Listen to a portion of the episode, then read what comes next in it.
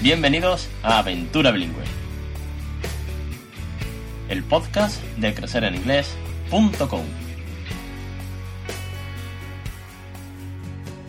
Capítulo 45 del 6 de abril de 2017. Muy buenas, mi nombre es Alex Perdel y esto es Aventura Bilingüe, un podcast sobre bilingüismo para aquellos que no somos precisamente bilingües. Cerramos hoy la ronda de profesionales en torno a la educación en España y el bilingüismo. Vamos a tener una entrevista de un estudio fehaciente, empírico, homologado, que el titular que lo recoge, el titular que me llegó de la nota de prensa, decía así. Efectos positivos de la enseñanza bilingüe en comunidades monolingües. Y dije, ¿efectos positivos? Tengo que invitar a Marisa, a su autora, Marisa Pérez, y que me cuente de qué va esto ya, ya hemos tenido un estudio pues que daba resultados negativos o en parte más negativos. Hemos tenido al presidente de la Asociación Bilingüe en España, hemos tenido a Alejandro, que es docente, que trabaja el día a día en el, desde el recreo en inglés a sus aulas, a sus talleres, a sus ponencias. Entonces, la idea de esta ronda ha sido siempre, siempre eh, dar todo el enfoque posible. Así que bueno, no me enrollo más y voy a darle paso y a darle las buenas tardes a Marisa. Bienvenida a Aventura Bilingüe. Buenas tardes, muchas gracias por invitarme a participar en este blog y mm, enhorabuena por tu gran labor y por estar generando un diálogo tan valioso entre los principales agentes implicados en la educación bilingüe. Aquí tienes a una seguidora, que lo sepas. Muchas gracias, Marisa. Cuéntanos un poquito cuál es tu profesión, a qué te dedicas en torno a la, educación, como profesional de la educación y a partir de ahí vamos a meternos en materia sobre un estudio que, habéis realizado en la Universidad de Jaén, de la cual eres eh, autora, y que, bueno, va a cerrar esta ronda, que va a ser un estudio muy interesante y que va a poner el punto final a, esta ronda. Muy bien, eh, pues sí, como bien has dicho, eh, yo soy profesora titular del Departamento de Filología Inglesa de la Universidad de Jaén donde también soy vicedecana de Relaciones Internacionales y Movilidad de mi facultad, que es la de Humanidades y Ciencia de la Educación. Y durante los últimos diez años aproximadamente, mi área principal de investigación y docencia ha sido el bilingüismo. Y me ha interesado mucho este tema, mm, yo diría que prácticamente desde siempre, y además no solo desde el punto de vista académico, sino también desde el personal, porque yo precisamente soy un producto de la educación bilingüe. Yo me crié en el norte de Europa, concretamente en Holanda, donde estudié en el Colegio Americano de La Haya desde los seis años hasta la universidad. O sea que el idioma en el que yo me siento más cómoda mm, hablando es en inglés. Y como siempre digo, soy Spanish by nationality, but American at heart, ¿no? Soy casi más americana que española. Y además he tenido la mm, oportunidad de realizar estancias de investigación prácticamente todos los años en universidades norteamericanas muy punteras, entre ellas eh, la Universidad de Harvard en Massachusetts, um, UC Berkeley en California, eh, Columbia en Nueva York o SMU en Texas. Y esta trayectoria me ha permitido examinar desde una perspectiva más amplia eh, todo lo relacionado con el bilingüismo. Y en los últimos años, sobre todo, me ha interesado centrarme en los efectos de la educación bilingüe en nuestro contexto monolingüe, donde solemos encontrar mayores dificultades para obtener exposición al inglés, sobre todo fuera del aula. Y para ello hemos desarrollado durante los últimos cuatro años dos proyectos de investigación financiados por el Ministerio de mm, Economía y Competitividad y por la Junta de Andalucía en el seno de sus proyectos de excelencia. Vale, entonces vamos al grano. Eh, el, bueno, el titular que, me llevó a contactar contigo fue una nota de prensa que ponía efectos positivos de la enseñanza bilingüe en comunidades monolingües. Vale, cuéntanos en qué consiste este estudio, qué datos habéis eh, recabado y, bueno, cómo, cómo está formado. Muy bien, pues mira, con este estudio lo que pretendíamos era realizar un análisis cuantitativo y cualitativo del funcionamiento de los programas bilingües en contextos monolingües. Y en concreto nos hemos centrado en Andalucía, en Extremadura y en Canarias. Y el equipo que ha estado liderado por la Universidad de Jaén ha costado de 20 investigadores de todas las universidades andaluzas, la Universidad de Extremadura y la Universidad de Las Palmas de Gran Canaria, y hemos intervenido en 53 centros públicos, privados y concertados en las 12 provincias de Andalucía, Extremadura y Canarias, con un total de casi 3.000 sujetos, entre alumnos de primaria y secundaria, profesorado y padres y madres. Y entonces, en la parte cuantitativa, eh, lo que hemos querido ver es el impacto de estos programas bilingües en tres aspectos esenciales, que son el nivel de lengua inglesa, también en la lengua materna, en nuestro caso el castellano, y por supuesto en las asignaturas de contenido que se imparten en inglés. Y luego en la parte cualitativa hemos realizado un diagnóstico, una especie de análisis DAFO de las debilidades y las fortalezas de los programas bilingües a través de cuestionarios, entrevistas y observación en el aula. Y sí que quiero destacar, Alex, que, este estudio mm, lo que ha pretendido es subsanar las lagunas de estudios anteriores. Em, identificarlas y subsanarlas para que los datos empíricos que ofreciera fuesen válidos y fiables. Te pongo un ejemplo, ¿no? Por ejemplo, los estudios que se han realizado hasta el momento, comparando grupos bilingües y no bilingües, no garantizaban en la mayoría de los casos la homogeneidad entre los grupos, ¿no? Entonces, a lo mejor se partía de un grupo que normalmente era el bilingüe, que era mejor que el no bilingüe. Entonces, si ya partes de un grupo que es mejor, pues los resultados van a ser mejores al final también. Ya no tiene sentido ni que sigas comparando. Entonces, nosotros, por ejemplo, en este sentido, hemos dedicado el primer año entero del estudio a garantizar la homogeneidad de los grupos bilingües y no bilingües. Entonces, em, hemos garantizado que tienen el mismo nivel de inglés, la misma motivación y la misma inteligencia verbal. Luego también se diferencia de otros estudios, por ejemplo, en el tamaño muestral, que hasta el momento es el más amplio y por tanto el más representativo, en que es longitudinal, es decir, que no solo nos hemos centrado en los efectos del bilingüismo al final de primaria, como han hecho otros estudios, sino que también lo hemos medido al final de secundaria y también en bachillerato, para ver los efectos a largo plazo. Hemos controlado también una serie de variables intervinientes que no figuraban en otros estudios, por ejemplo, ámbito rural-urbano, nivel socioeconómico para ver el tema de la posible segregación, eh, razonamiento verbal, exposición al inglés. Y por último, es un estudio eh, muy reciente, porque ha medido los efectos del bilingüismo tras 10 años de implementación, frente a otros que, por ejemplo, se han llevado a cabo en Madrid, que medían eh, los efectos del bilingüismo en 2004-2005, cuando estaban empezando los programas. Y la situación, la verdad es que ha evolucionado bastante, con lo cual nuestros datos pues, pues están más actualizados. Y en este sentido, pues queríamos garantizar que controlábamos todas esas variables para que los resultados fuesen válidos y fiables.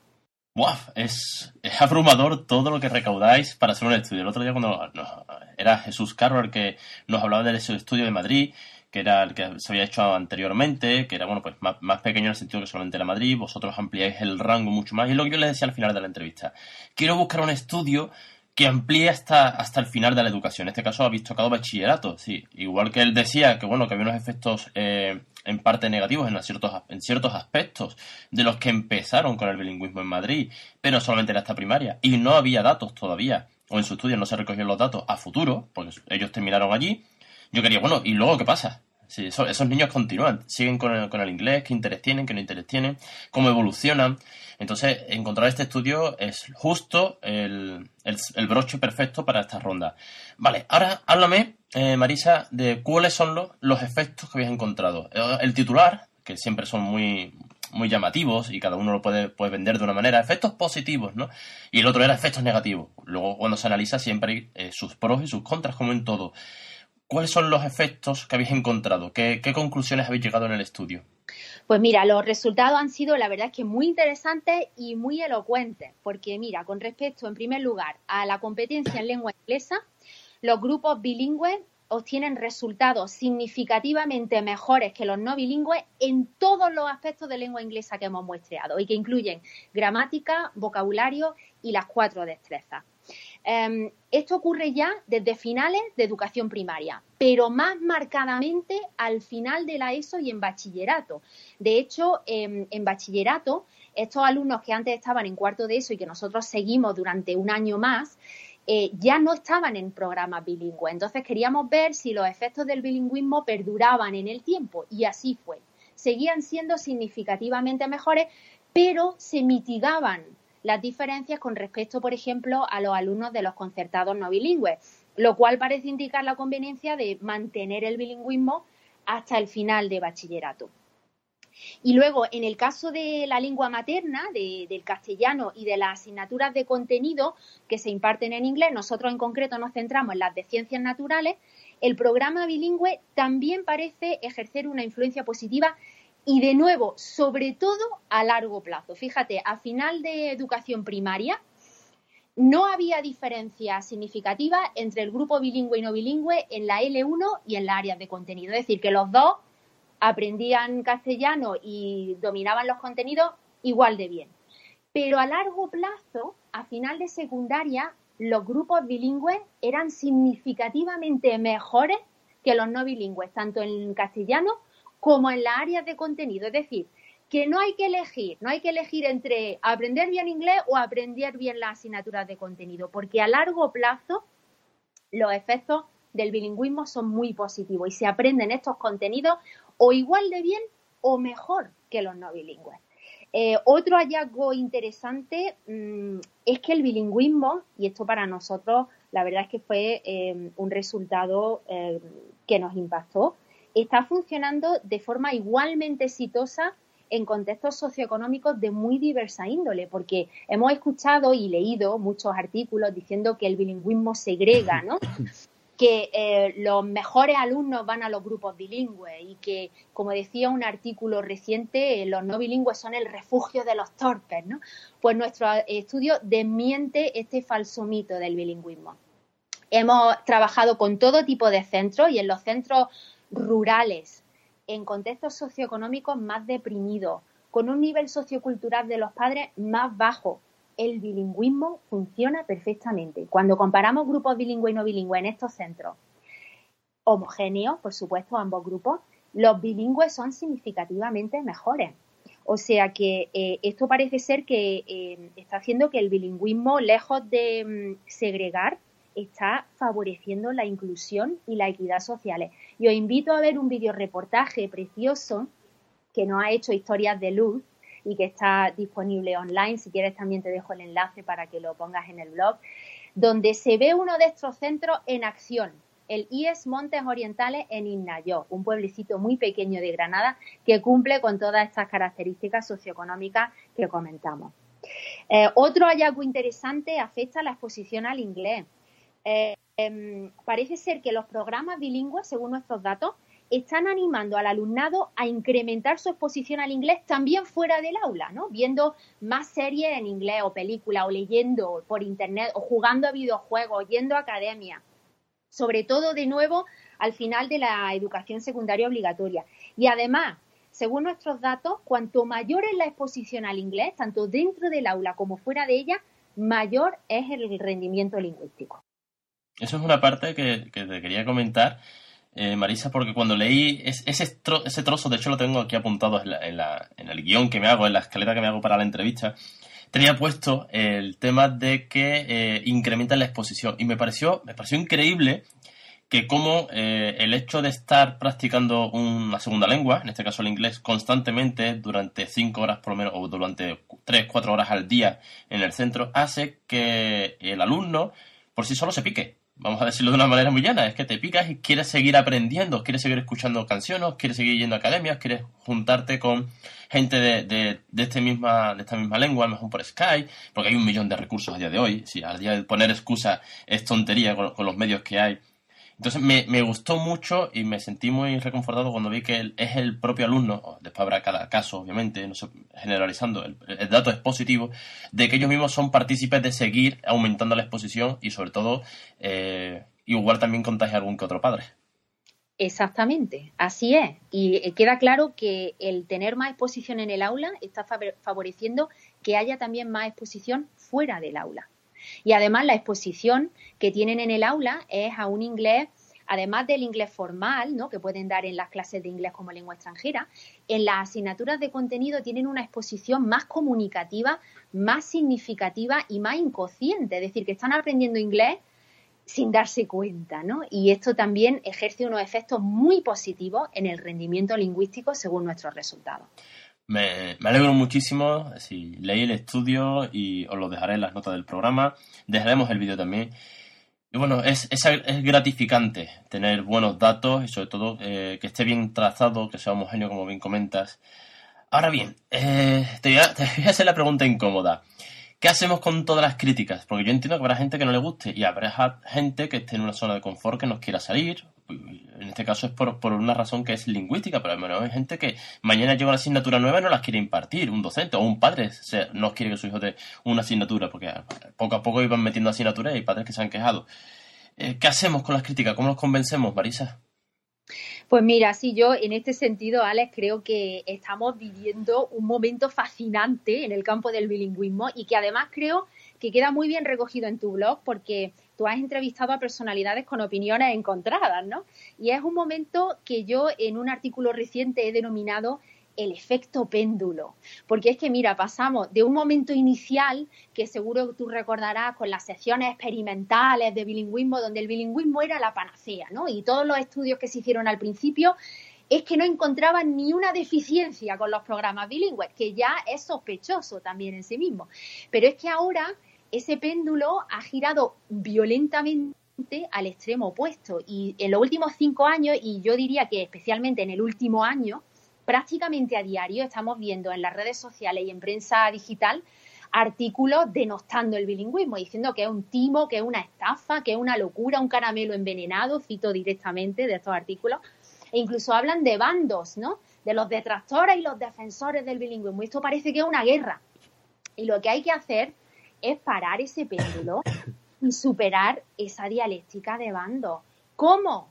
Guiándonos por la evidencia empírica sólida, porque todos estos artículos que leemos prácticamente a diario están basados o en opiniones infundamentadas, o en casuísticas personales, o en ideologías políticas concretas, o cuando se basan muy escasamente en estudios, estos estudios son empíricamente muy poco robustos o están obsoletos, ¿no? Es lo que te decía, medían el bilingüismo en 2004, los efectos del bilingüismo, o no homogeneizan a los alumnos bilingües y no bilingües, con lo cual los resultados no son válidos y fiables. Y yo creo que la manera de seguir avanzando es guiándonos por esta evidencia empírica sólida. Hacer estudios, pues como el nuestro, que supere esas lagunas eh, de estudios anteriores para que nos podamos fiar de los datos que se obtengan y yo siempre animo a que se repitan, a que se repliquen, como decimos en investigación, estos estudios. Nosotros nos hemos centrado en Andalucía, Extremadura y Canarias, pero animo a otros investigadores a que repliquen este estudio en Madrid, en el norte de España, en países europeos, incluso en Estados Unidos, en contextos monolingües, para ver si de verdad em, eh, se obtienen los mismos patrones o si a lo mejor encontramos diferencias entre un contexto y otro, ¿no? Y que sean esos datos los que nos guíen a la hora de tomar decisiones. Y también creo, Alex, que es muy importante que, desbanquemos una serie de falsos mitos, de leyendas urbanas que están generando estos artículos negativos y que son muy peligrosos porque no están basados, como hemos visto, en evidencia empírica y están desmotivando mucho tanto al profesorado implicado como a los padres y madres y además están obstaculizando la, la aplicación de estos programas bilingües. O sea que que sea siempre la evidencia empírica sólida la que nos guíe. Esta es la manera, en mi opinión, de seguir avanzando. La verdad que es que como padre te tengo que decir que al principio me daba un poco de miedo. Es aún casi cuando empecé con esta aventura, porque la opinática es tan, es tan diversa y había gente, sí, obviamente los círculos cercanos no, pero eh, porque bueno, confiaron, confiaron en el proyecto o me vieron muy motivado y yo los convencí también pero eh, te llegan opiniones más de terceros o algún comentario, algún blog, tal, y te decían, el niño se vuelve tonto. Ojo, que no sabe hablar, que habla, hablará dentro de cuatro años. Y además, y tú te decías, madre mía, ¿qué estoy haciendo? Estoy jugando con el futuro de mi hijo. Al, principio me daba pánico. Pero bueno, eh, después te pones a leer un poquito más con conciencia, te pones a leer cosas más profesionales. Por eso es que os quise traer ya después. Y, bueno, y ves que tampoco es tan difícil, que, que yo siempre resumo lo mismo, es que es natural, que, que, no somos que no somos magos, que esto lleva muchos años, que la, más de la, de la mitad de la población habla dos idiomas, así que tampoco será una cosa tan rara, ¿no?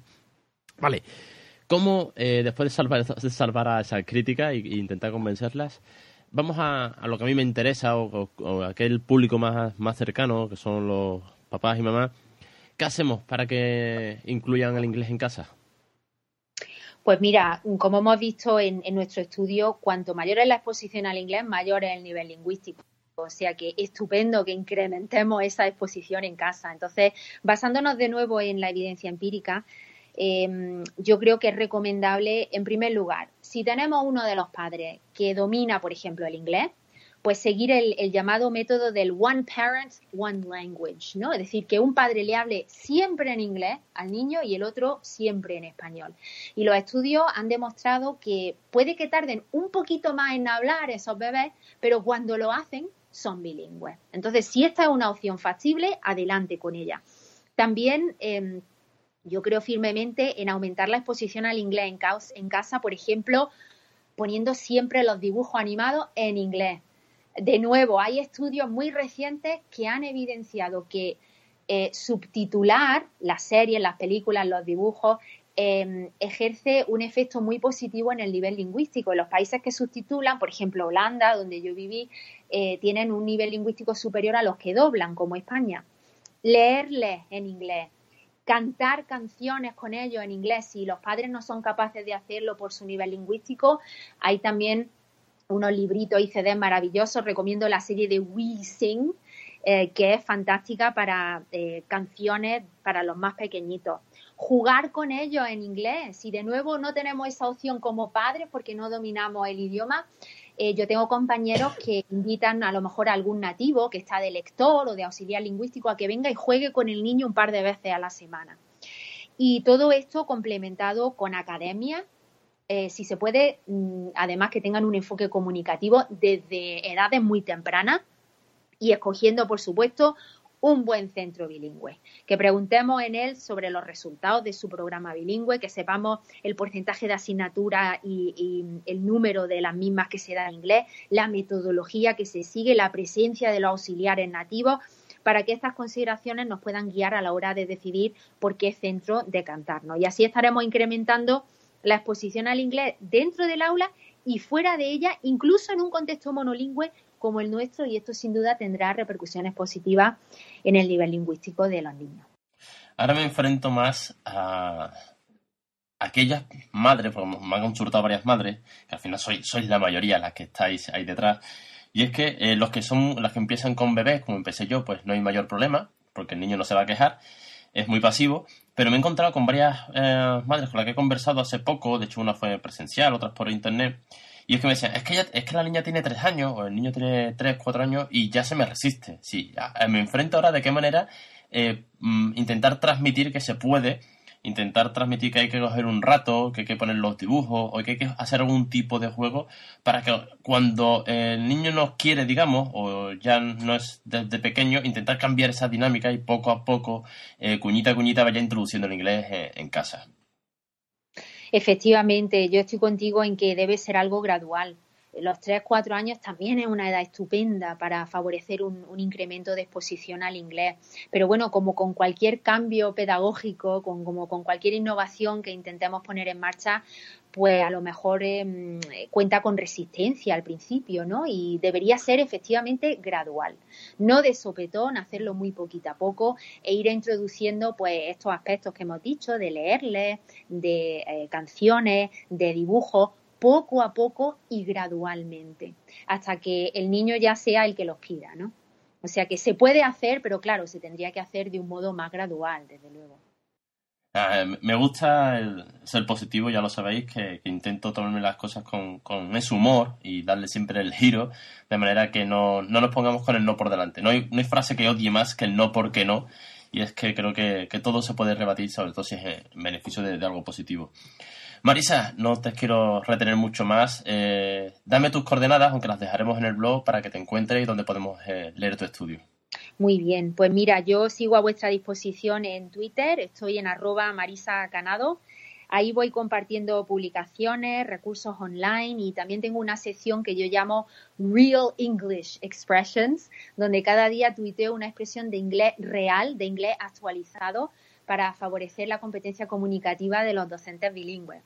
También, por supuesto, sigo a vuestra disposición en mi correo electrónico que podéis encontrar a través de la página web de la UJA. También te facilitaré ese enlace. Y las principales publicaciones sobre el tema que tengo están disponibles libremente en ResearchGate. Y también te paso el enlace. Y por último, en cuanto esté lista la página web de nuestro proyecto, que es el proyecto monclil.com, también te la pasaré. Ahora mismo está en pleno proceso de construcción, pero la tendremos lista en breve. Te la pasaré por si también queréis consultarla. Cuéntame un poquito, ya para terminar, y estiramos cinco minutos como mucho, ¿de qué va ese proyecto? Cuéntame un, poquito. Este es el proyecto em, del que ha emanado el estudio que te he comentado. Es el proyecto Monclil, que está financiado por el MINECO, el Ministerio de Economía y Competitividad, y por la Junta de Andalucía, en el seno de sus proyectos de excelencia. Entonces, en esa página web vamos a dar visibilidad a todo lo que hemos hecho, a todas las publicaciones que han derivado de este estudio y también a sus principales resultados.